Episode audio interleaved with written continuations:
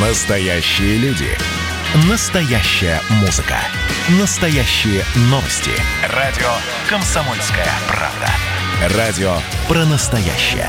97,2 FM. эм. Был бы повод. Здравствуйте, я Михаил Антонов, и эта программа «Был бы повод». И рассказ о событиях, которые происходили именно в этот день, 20 декабря, но в разные годы вы услышите в сегодняшней передаче. 20 декабря 1917 года создается Всероссийская чрезвычайная комиссия, сокращенно ВЧК.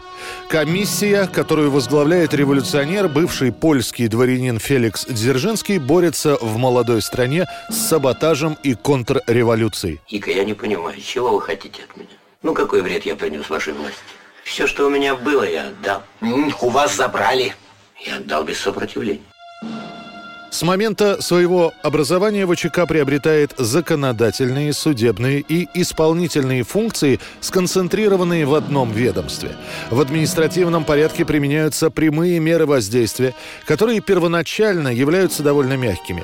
Лишение контрреволюционеров продовольственных карточек, составление и опубликование списков врагов народа, конфискация контрреволюционного имущества. Далее, после покушения на Ленина в 1918 2017 году будет объявлен красный террор и начнутся расстрелы. Вскоре новыми словами «чекист» и «чрезвычайка» начинают пугать даже маленьких детей. Эмигрантская пресса пишет о зверствах при допросах и о грабежах при расстрелах.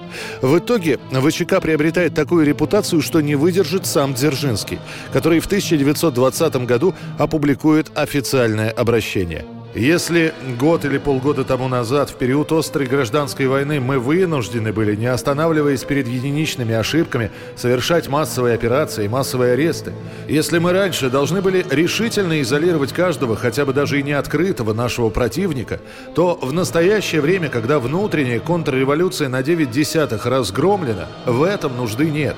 Наши методы должны измениться.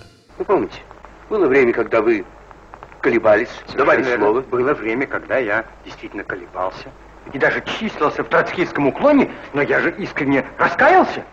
В 1922 году ВЧК будет реформирована. Вместо нее появится ГПУ – Главное политическое управление при НКВД СССР. И еще одна новость, связанная с Феликсом Эдмундовичем. 20 декабря 1958 год в Москве около здания КГБ СССР открывают памятник Дзержинскому. Его ставят на площади, одноименной площади Дзержинского, которая получила свое название после смерти Железного Феликса в 1926 году. В 1934 на площади начинают строить станцию метро. После ее завершения был демонтирован стоявший в центре площади фонтан 19 века, было организовано круговое движение автотранспорта и в центре кольца была разбита клумба, на которой впоследствии и будет установлен памятник.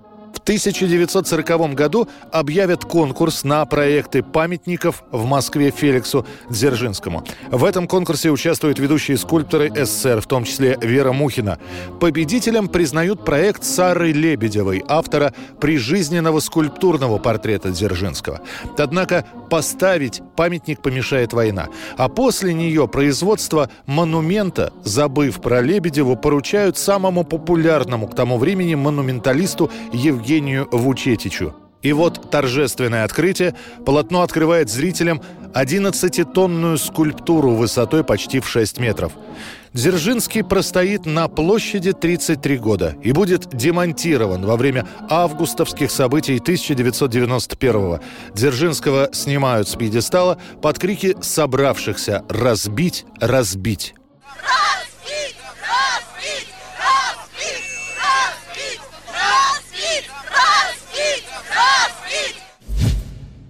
1973 год, 20 декабря. Новостные ленты США передают в возрасте 37 лет умирает певец Бобби Деррин. Он прославился еще в 58-м, когда на волне популярности рок-н-ролла 22-летний Бобби выпускает свою песню two, three. Splish splash, I was taking a bath. Long about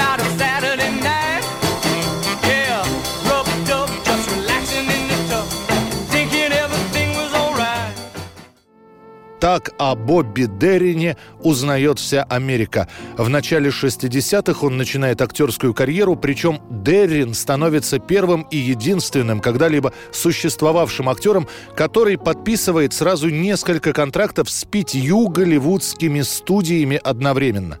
Но настоящая слава на Бобби Деррина обрушится после выхода вот этой песни. beyond the sea, somewhere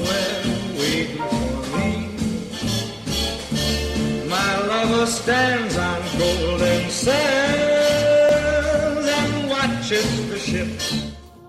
Его смерть в 1973 году поражает многих. И после выяснится, что с 20-летнего возраста Бобби страдает рассеянным склерозом и сразу несколькими хроническими сердечными заболеваниями. Спустя 17 лет после смерти Бобби Дерин станет почетным членом Зала славы рок-н-ролла. 1986 год, 20 декабря. В США все разучивают движения, имитирующие движение египетского танца. А все потому, что женский рок-коллектив Bengals в этот день на несколько недель занимает первое место в североамериканском хит-параде с композицией «Ходи как египтянин». Это была программа «Был бы повод» и рассказ о событиях, которые происходили в этот день, 20 декабря, но в разные годы. Очередной выпуск завтра. В студии был Михаил Антонов. До встречи. Walk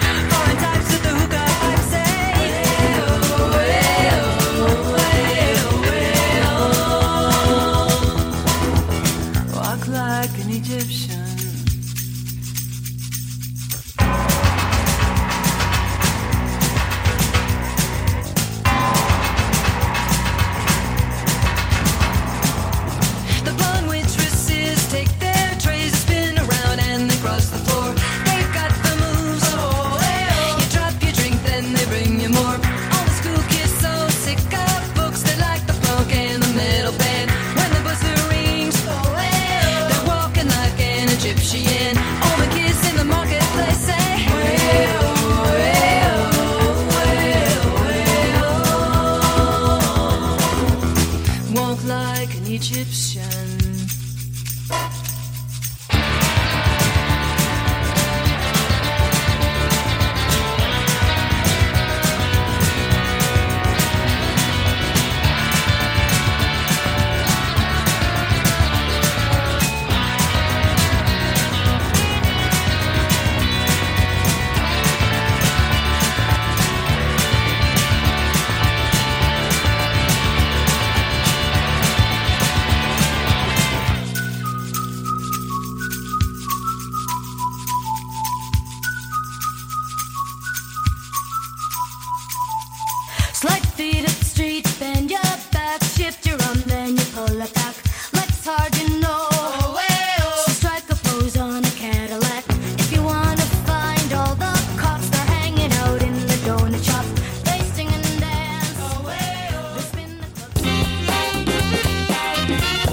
Был бы повод.